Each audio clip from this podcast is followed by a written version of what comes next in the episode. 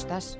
Hola, buenas. Buenos días. No ¿Qué te, tal, oye, que no te dejo ni respirar, ¿eh? ver, eh, acabo de llegar aquí. Con el fuelle sentado. fuera, vamos, sin resuello y, y sin fuelle. A ver, volumen de, de cascos, por A favor. ver, estoy aquí. Uno, dos, uno, Un, dos. dos, Mira, dos, mientras, te, estoy, mientras te reorganizas bien, es que acabo de leer en prensa, Sí. eh, haciendo un repaso de la actualidad de las alas de Asturias, que todos los martes y viernes nos gusta Sí. fijarnos con calma y con detalle. Vale, pues eh, nos cuenta y leo eh, la crónica de Demelsa Álvarez que Allande consigue la certificación Starlight para la difusión de la astronomía. Qué bien. Que qué tú sabes bien. de- decirnos qué significa eso en sí, realidad. Sí, sí, las, reser- las reservas Starlight. Bueno, seguro que tú las la- te acuerdas de ellas, Sonia, que son, bueno, eh, zonas muy oscuras Sí. que existen en la península ibérica. Bueno, existen en, en todo el mundo. Está, está pensado para, para que sea por todo el mundo.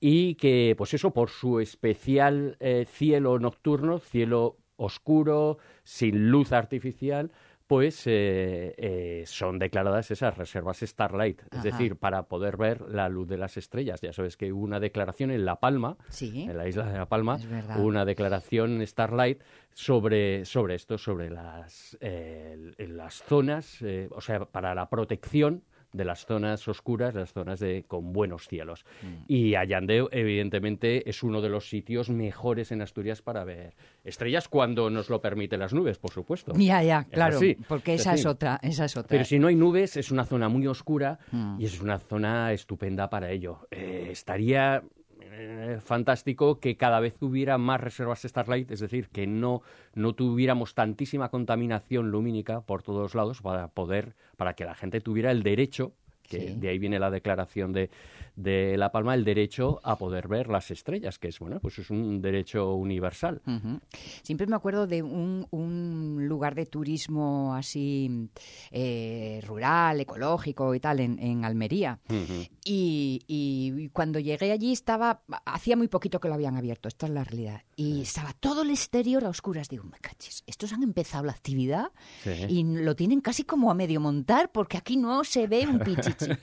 y al llegar a las habitaciones Sí. había un candil y una notita que te explicaba. Dice, nosotros procuramos no dar más luz de la necesaria porque este cielo lo merece todo. Qué bien, qué y bien. tenían toda la razón, por sí, supuesto. Sí, sí, sí. Y además es que, bueno, es que se ha visto que ha sido un motor impulsor del turismo en estas zonas. En una zona, pues, por ejemplo, de, de Teruel, me estoy acordando ahora. eh, la Palma, la isla de La Palma es, es entera reserva Starlight. Lo que pasa es que, bueno, ahora con, con el volcán... Hay un pues, poco de humo que- Hay un poquito sí, de humo que, sí. que lo estropea un poquillo y, de hecho, el Observatorio del Roque de los Muchachos está, está cerrado. Está Claro, cerrado porque, lógico. bueno... mm, eh, se podrían estropear con esa con esa ceniza es, es terrible para los instrumentos para los eh, instrumentos ópticos de, Claro. de lo- del observatorio astronómico no entonces bueno pues aquello tiene que estar cerrado a cal y canto hasta que bueno el volcán se calme un poquito Pues para este programa de gravedad cero, el 105, que tiene para nosotros y que Miguel nos trae con dos noticias de actualidad. Una inmediata, porque es para este mismo fin de semana, para, pa- para hoy, ¿no? Y eh, solo este fin de semana, incluido hoy, se va a exponer públicamente en el Museo Nacional de Ciencias Naturales de Madrid eso es el flamante cohete de fabricación española Miura 1. Eso es, eso es. qué- Exactamente. Pues comenzamos entonces este grado de acero 105 con, con dos noticias de actualidad que, como nos contaba Sonia, una para este mismo fin de semana, Sí. es más, para este mismo viernes, porque este viernes, mañana, sábado y el domingo se va a presentar ante el público en el Museo Nacional de Ciencias Naturales de Madrid el flamante cohete de fabricación española Miura 1 de la empresa alicantina PLD Space.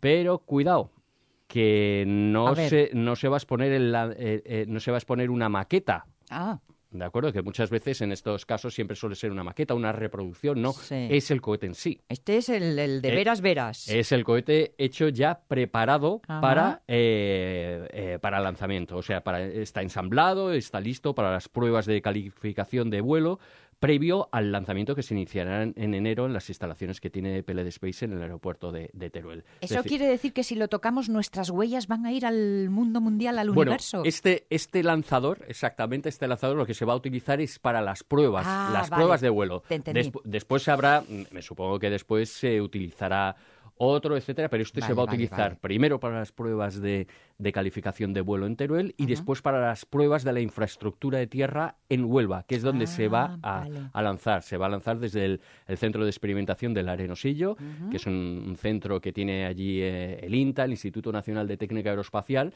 eh, y se lanzará desde allí. ¿De acuerdo? Pero este, este lanzador es real. Eh, y es el que va a servir para las pruebas, para Vale. las pruebas de calificación de, de lanzamiento. Vale, es vale, el que se va a poder ver el viernes, el sábado y el domingo. Solo viernes, sábado y domingo este fin de semana en Madrid. Así que para los que nos escuchan en Madrid y en torno, o para los que quieran irse para allá para verlo, Bueno. pues pueden verlo. Si quieres te doy eh, los horarios. Bueno, si nos das ya Mira, la pista completa, Te voy, a dar- te doy los horarios. Eh, a ver, eh, hoy viernes sería a partir de las 3 de la tarde. ¿Sí? Eh, bueno, eh, pone únicamente a partir de las 3 de la tarde, no sé, no pone exactamente a qué horas el cierre, me supongo que sería a las 8, que sería cuando coincide con el cierre, de, con el cierre del museo. Mañana sábado 13 sería de 10 de la mañana a 8 de la tarde, de 10 de la mañana a 8 de la tarde, horario ininterrumpido.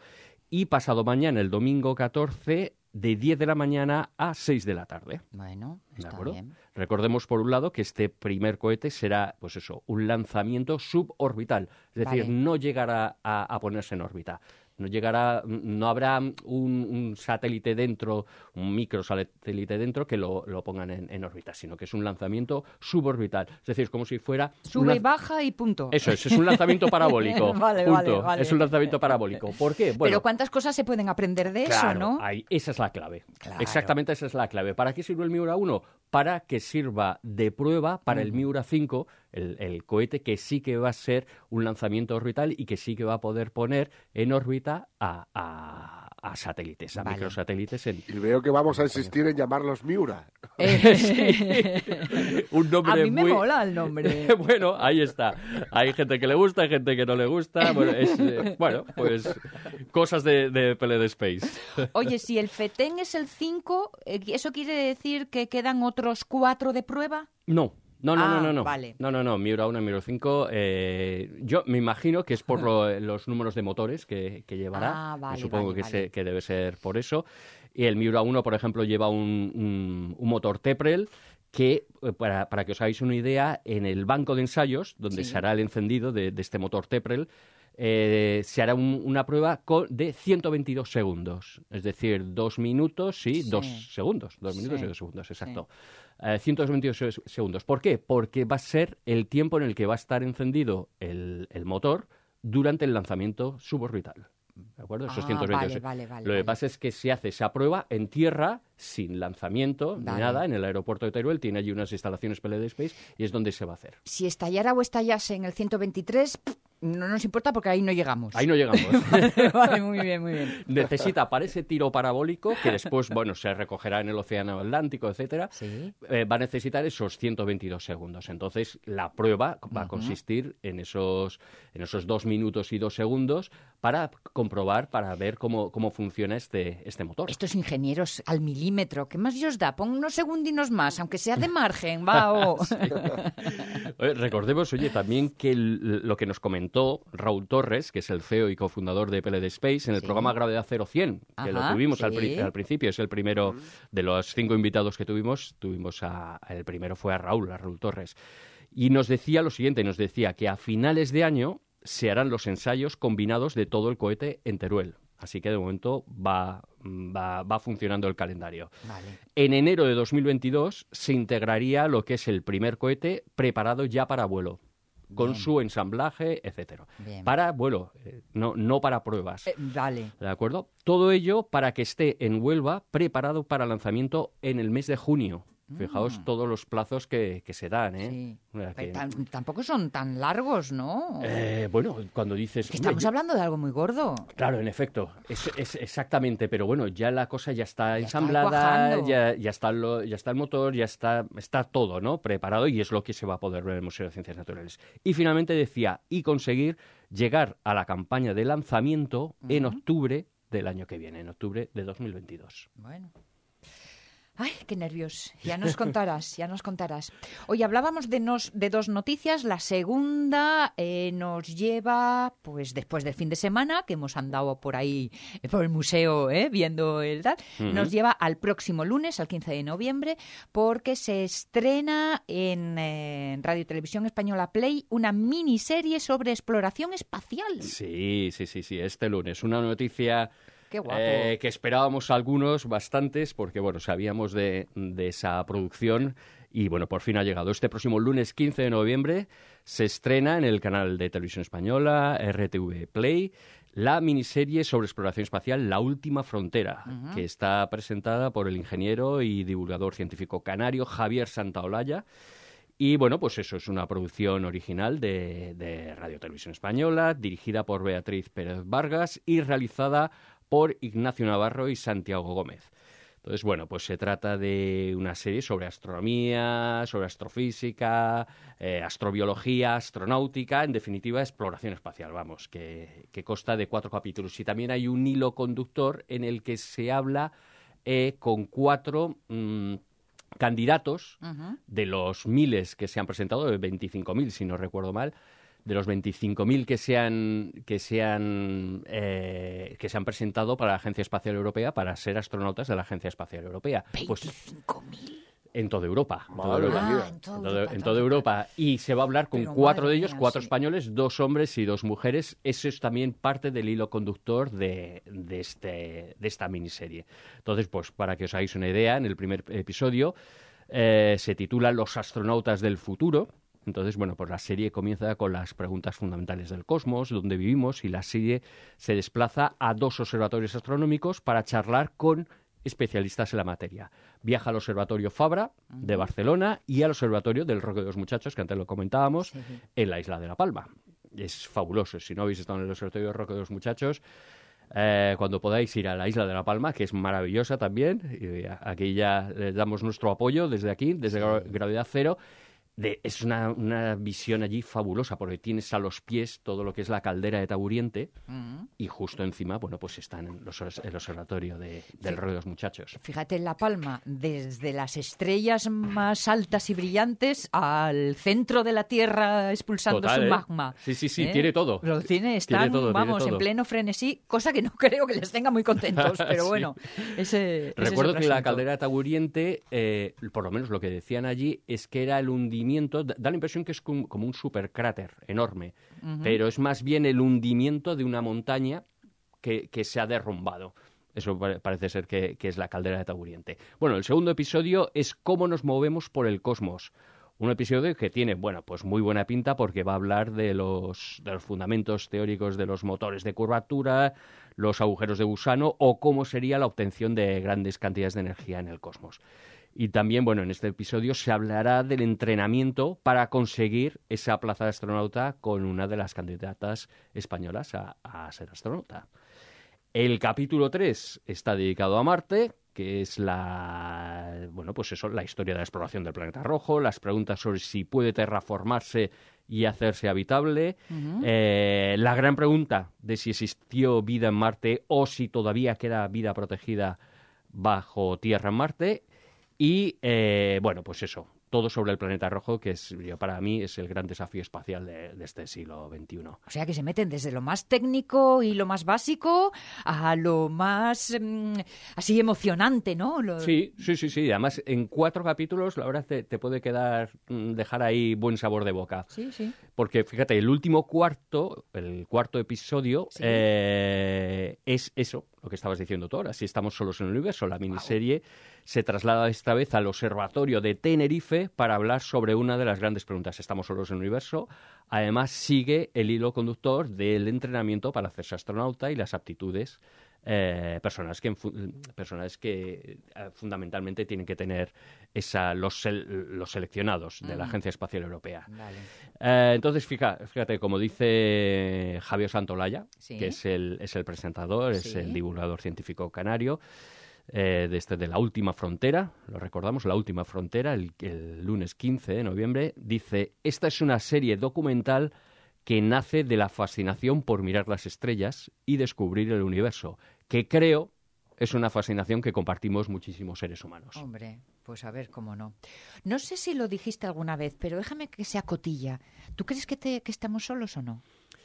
Eh, es difícil, bueno, ¿no? Porque... Carlos, Carlos Briones, Carlos Briones, que lo hemos tenido también aquí en Gravedad Cero, Sí. eh, nos decía que a lo mejor no es que estemos solos, sino que estamos lejos. Claro. Y yo estoy muy de acuerdo Claro. en eso. claro.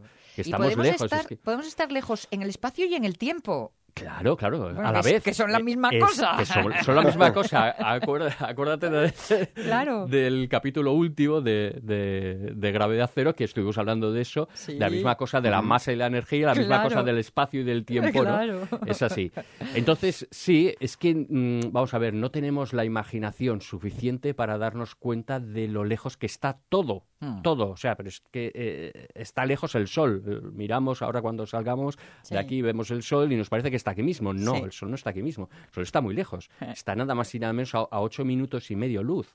Es decir, tarda en llegar la luz que vemos, Sí. tarda ocho minutos y medio en llegar a nuestros ojos, Sí. a la Tierra. O sea, imaginaos lo lejos que está y entonces ahí te puedes dar... A partir de ahí empieza a multiplicar. Claro, y la, mi- y la imaginación que tienes que tener, ¿no? Entonces, y eso lo tenemos aquí mismo. Entonces, imaginaos la siguiente estrella que está a 4,3 años luz, es decir, nos llega su luz, eh, la luz que vemos ha salido allí hace, Hace cuatro cuatro, años. cuatro años y medio casi. Sí, sí, sí. así Entonces está todo muy lejos y no nos hacemos esa idea. Entonces, bueno, pues a efectos prácticos me parece que estamos muy solos. Por eso a veces nos ponemos, como decimos en Asturias, un poco murnios y miramos a la luna.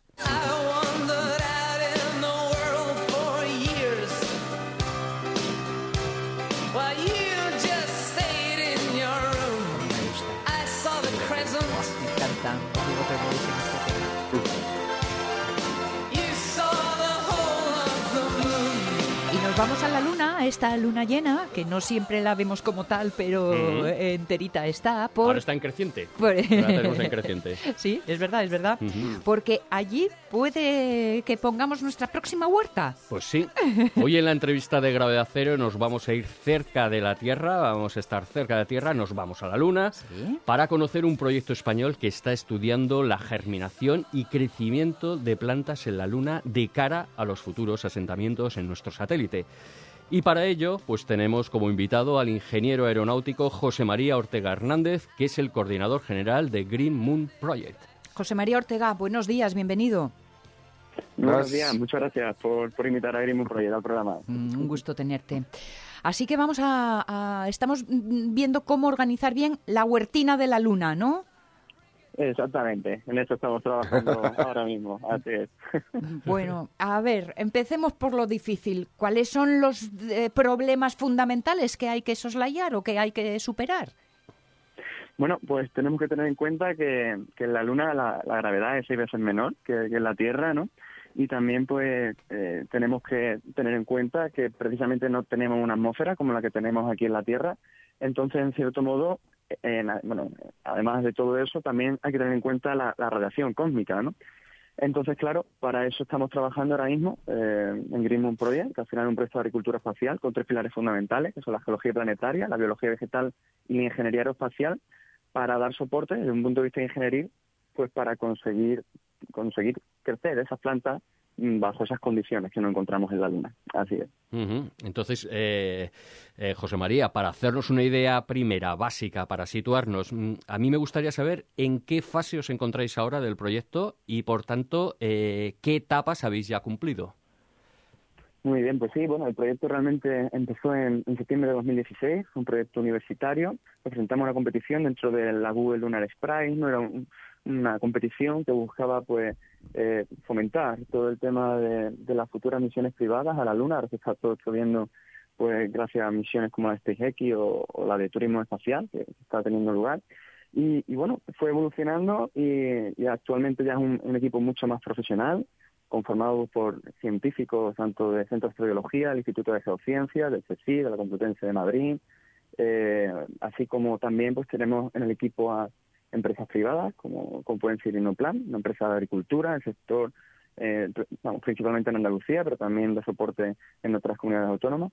Y, y bueno, eh, ahora mismo pues estamos realizando una serie de ensayos, por ejemplo, con, con este suelo basáltico volcánico de Lanzarote en nuestro laboratorio en Granada y de igual forma, ¿no? Estamos con, con todo el tema de la construcción de esta cápsula, este pequeño invernadero, en el que potencialmente pues esperamos en una futura misión, potencialmente China, pues entender, ¿no? Cómo hacer ese cultivo bajo las condiciones de, de gravedad lunar, principalmente. Así es. Entonces, ese suelo de, de Lanzarote, lo, lo que estáis intentando hacer es como si fuera el regolito lunar. Exactamente, eso es, eso es. Entonces, lo que sucede es que, claro, eh, el planteamiento que tenemos ahora mismo es mandar una cápsula, un pequeño invernadero a la Luna, pero no vamos a cultivar de entrada, en esta primera fase del proyecto, eh, sobre ese suelo de la Luna. Entonces, por eso nos llevamos dentro de esa cápsula, ese pequeño invernadero, cuatro probetas con distintos suelos, suelo genérico de la Tierra, otro simulante genérico de, la NASA y dos simulantes propios que ha desarrollado la coordinación geológica del proyecto, que la lleva el Instituto de Geociencias en Madrid, que pues ha fabricado el primer simulante eh, regolítico lunar con este suelo del Parque Nacional de Timanfaya, en Lanzarote, porque ya se está entendiendo en la comunidad científica que, que las condiciones que, que nos encontramos allí pues son muy similares, sino casi muy parecidas a, a la de la Luna e incluso al suelo de Marte. Así. Sí, sí. ¿Y cuáles serían las plantas con las que queréis trabajar y que pueden llegar a ser más, más resistentes? Así es. Bueno, eh, actualmente tenemos, estamos desarrollando las experimentaciones en, en el laboratorio de Inoplan en Granada, nuestro eh, socio empresarial, quien es quien lleva la, la coordinación biológica del proyecto. Y, y el tema de la semilla es principalmente el culti- cultivo hortícola, lo que vendría a ser pues eh, lechuga, tomate, rábano, zanahoria, no solamente pues, por todo el tema vitamínico y de nutrientes que aportará a los futuros astronautas, así como turistas espaciales, en estas futuras bases humanas en la Luna, incluso Marte, sino también pues por el rápido crecimiento, ¿no? Vamos a tener una misión que va a durar del orden de unas dos semanas, entonces necesitamos entender muy bien cómo va a ser el crecimiento pues bajo esa, esas condiciones y, y cómo le va a afectar, ¿no? Ese cambio. Entonces, ah, un poco haciendo alusión al, al proyecto chino que logró plantar esa primera planta de la Luna, y aunque tenemos esa coloración, ellos ya lograron germinar esa planta de algodón en la, en la Luna en enero de 2019, en la misión Chane 4, y un poco pues estamos colaborando también con ellos pues para, para seguir, ¿no? Madurando esta parte también de la, de la biología del proyecto. Así es. ¿Cuánto, cuánto duró lo de eh, la planta de, de los chinos en 2019? Mm. Pues casi que no llegó a una semana, pero realmente... eh, Pero brotó. Era un experimento, sí, sí, sí, brotó, así es, sí, sí. Eh, llegó a dar incluso las primeras, las primeras hojas y realmente eh, desde un punto de vista, bueno, de, de- de humanidad, ¿no? Y científico, pues fue un granito, porque Sí. es la primera vez que se entiende que, que hay vida, bueno, que se ha generado vida vegetal en otro cuerpo celeste fuera, fuera de la Tierra, ¿no? Entonces aquello fue un gran, un gran paso en lo que viene a ser todo el tema de agricultura espacial y al final la agricultura va a ser clave, ¿no? Ahora cuando nos convirtamos en una especie interplanetaria con todos estos conceptos de, de Elon Musk, de SpaceX, las plantas van a ser los mejores aliados del ser humano. Mm. ¿Y se ha, se ha estudiado mm, por qué murió la planta? eh, ¿Por la radiación? ¿Qué fue lo primero que acabó con la, con la planta de, de los chinos en 2019?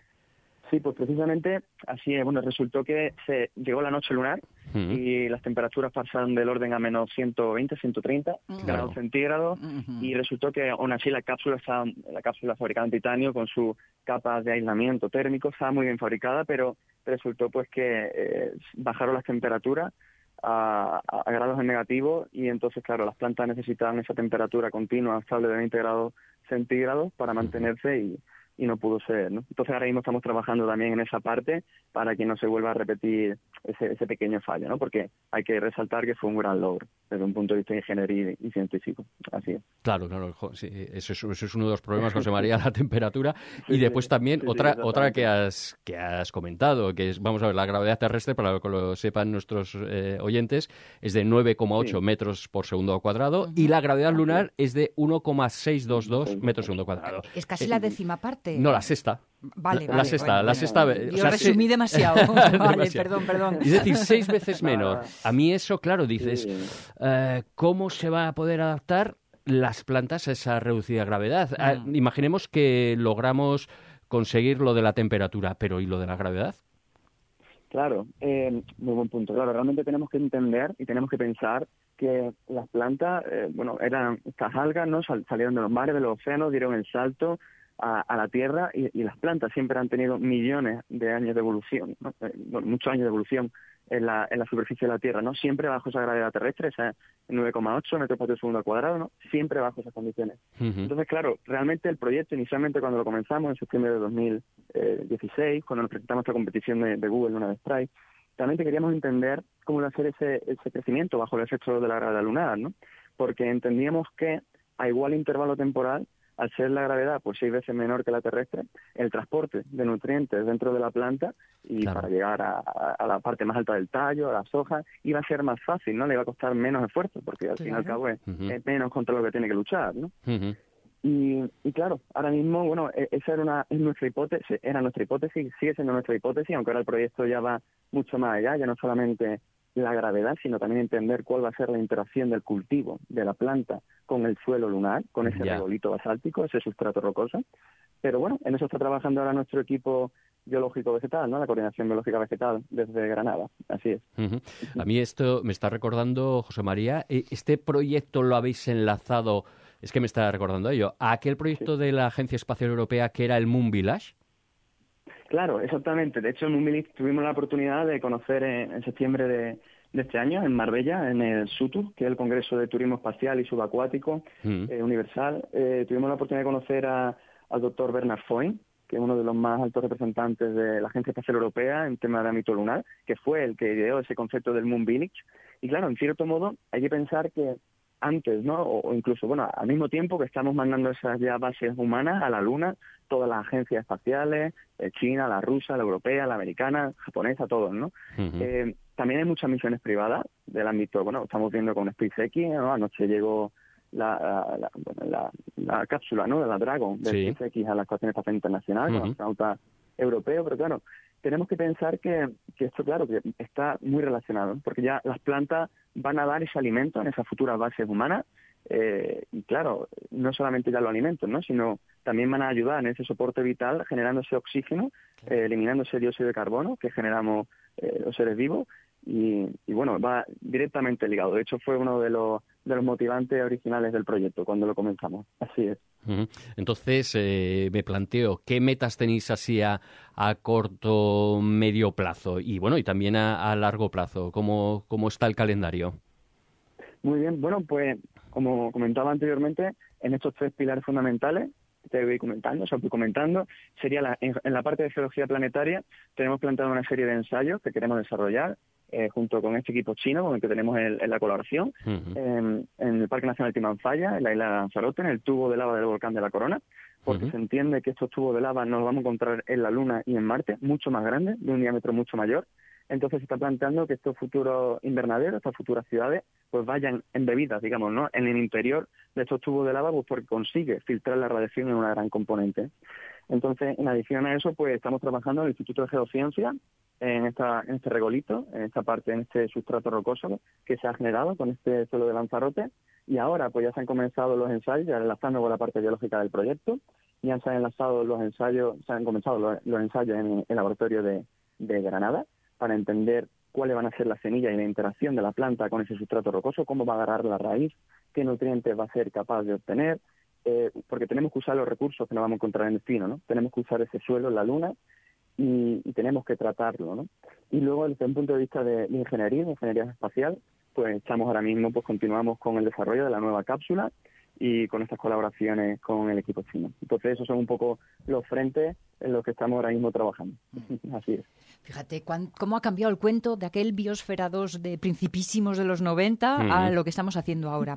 Oye, pero permitidme una cosa, una pregunta. Siempre se ha dicho que eh, en, el, en la carrera espacial eh, se eh, eh, emplea mucho dinero para la investigación que luego acaba revertiendo en muchas realidades aquí en la Tierra. En este asunto, ahora que eh, el futuro de la alimentación en esta Tierra que estamos, eh, pues hay que planteárselo, ¿habrá algún conocimiento de vuestro trabajo que podamos luego aprovechar aquí en casa? Claro, en cierto modo tiene conexión directa porque hay que, hay que entender, hay que pensar que al final eh, estamos ¿no? Eh, entendiendo cómo va a ser el cultivo en ambientes extremos Claro. y, y, por ejemplo, no hemos tenido aproximaciones bueno, de cara a entender cómo va a ser el cultivo en, en- en base en, en Ártico, por ejemplo, ¿no? O, o también tenemos que pensar que, que esto, bueno, que al final no solamente directamente lo que podamos ver del proyecto que pueda servir a la Tierra, sino todo aquello indirecto que genera, ¿no? Porque a lo mejor pues conseguimos pues desarrollar algún tipo de, de digamos, de eh, del tema de protección térmica de la cápsula, ¿no? De aislamiento térmico, Sí, sí. pues que algún tipo de material que, que eso pueda también repercutir, ¿no? Para positivo en- Pues- aquí en la vida, en la Tierra, ¿no? Entonces, bueno, eh, estamos ahí. Que así sea, que así sea. José María Ortega, como coordinador general del proyecto español Green Moon Project, gracias por contarnos estas cosas, por la investigación y disfrutadles manzanines de la luna, si es que llegan. Pues nada, pues nada, muchísimas gracias. a vosotros. Muchas gracias, José María. gracias. Qué interesante, interesante, interesantísimo. Bueno, como todos los viernes, también te lo digo, Miguel. Y ¿eh? mucha suerte que ne- necesitan y inversión, por supuesto, inversión. Es, eh, que, que se fijen las instituciones públicas en proyectos como estos, que en principio parecen muy locos, Sí. pero después son eh, muy prácticos. Hombre, muy imagínate, prácticos. alimentarse, pues vamos al principio de los tiempos. Hmm. Un abrazo y hasta el viernes. Un abrazo y permíteme también un abrazo En a, tres segundos. a mi amigo y compañero y maestro. Pachi Poncela. Por supuesto.